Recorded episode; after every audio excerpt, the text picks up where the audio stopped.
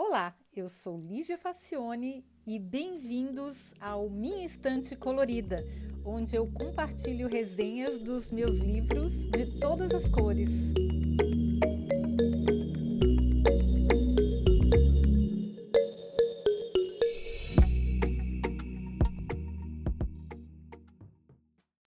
Olá!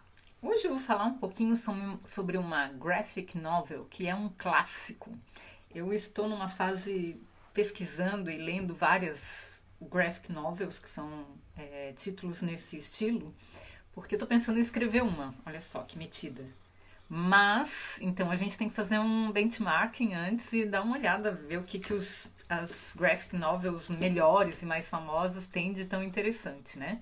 Então, hoje a gente vai falar sobre Persepolis, que é um clássico.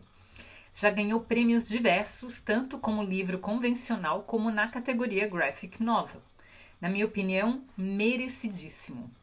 O livro, totalmente em quadrinhos, desenhados pela própria autora, Marjane Satrapi, causou furor quando publicado em 2000, em francês no original.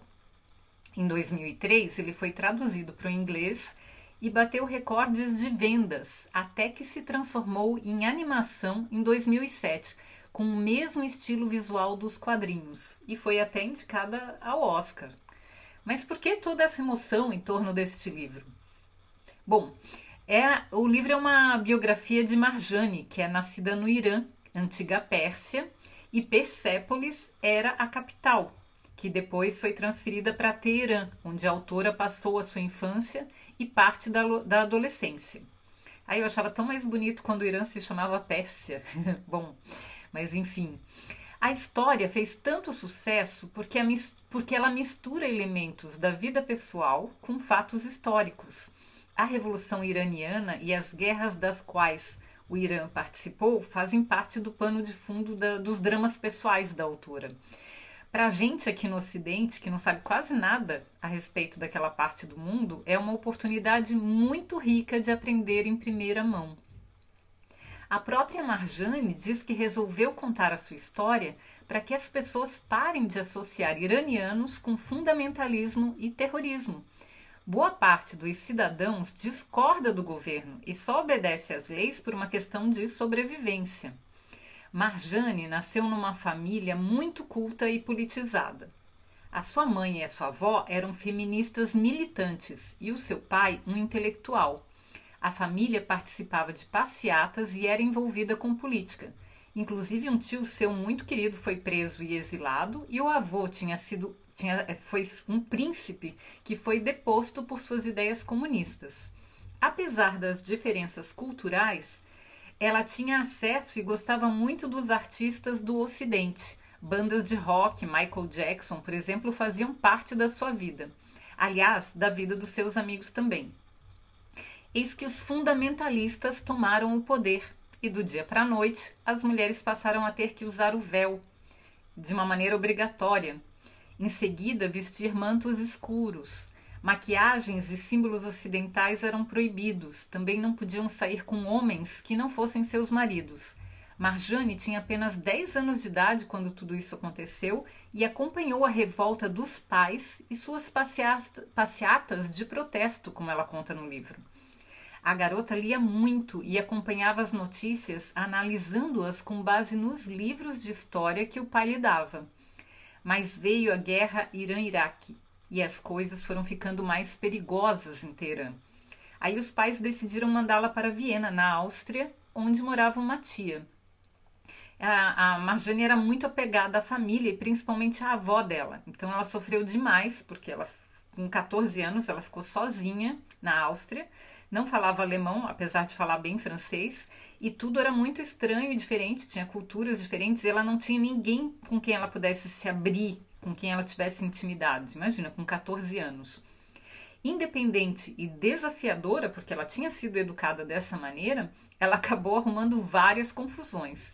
Saiu da casa da tia, foi morar num abrigo mantido por freiras, aí ela brigou com as freiras, depois ela foi para uma república e por fim acabou morando meses na rua. Carente, doente e sozinha, acabou sofrendo uma intensa depressão o que a fez pedir aos pais para voltar para casa quatro anos depois, mesmo sem ter realizado os seus sonhos. Bom, o retorno foi bem difícil por causa da adaptação, né? Ela já tinha uma vida ocidental bem adaptada, apesar das dificuldades emocionais que ela passou, mas no dia a dia ela era uma pessoa que vivia no modo de vida ocidental. Aí voltar para aquele fundamentalismo foi bem difícil, usar véu, fazer tudo de novo. E aí ela ainda tinha a sensação de fracasso e um, um resquício da depressão, né? E o fundamentalismo tolhia todas as suas liberdades individuais. Foi bem difícil mesmo. Mesmo assim, ela conseguiu fazer a Faculdade de Belas Artes em Teherã, casou-se com um colega de escola e depois ela acabou se divorciando, porque não, não funcionou muito bem isso não. Mas a situação política do país não melhorou e era impossível uma pessoa como ela se desenvolver nesse ambiente. Não dá. Ela era muito criativa, ela é muito independente, desafiadora e lá não tinha como.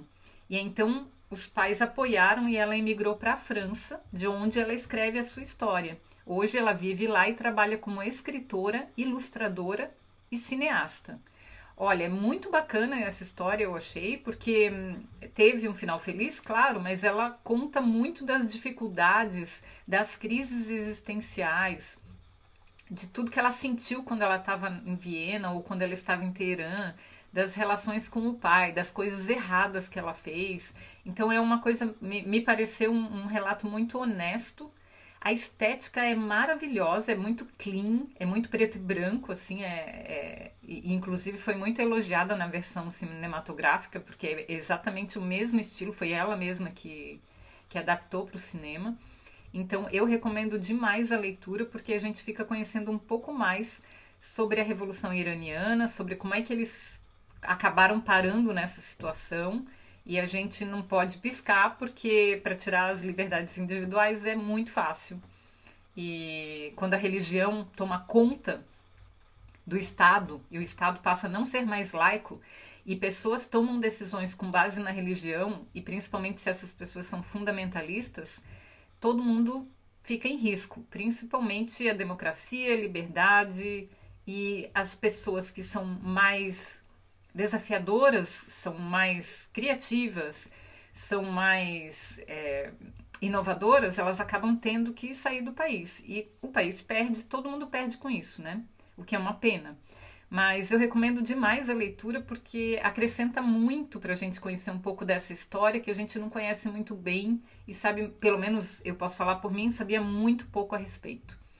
Então espero que vocês gostem Existe em português esse livro, que é um clássico, né? E eu vou colocar o link lá no minhaestantecolorida.com, quem quiser comprar um, um, exemplar desse livro.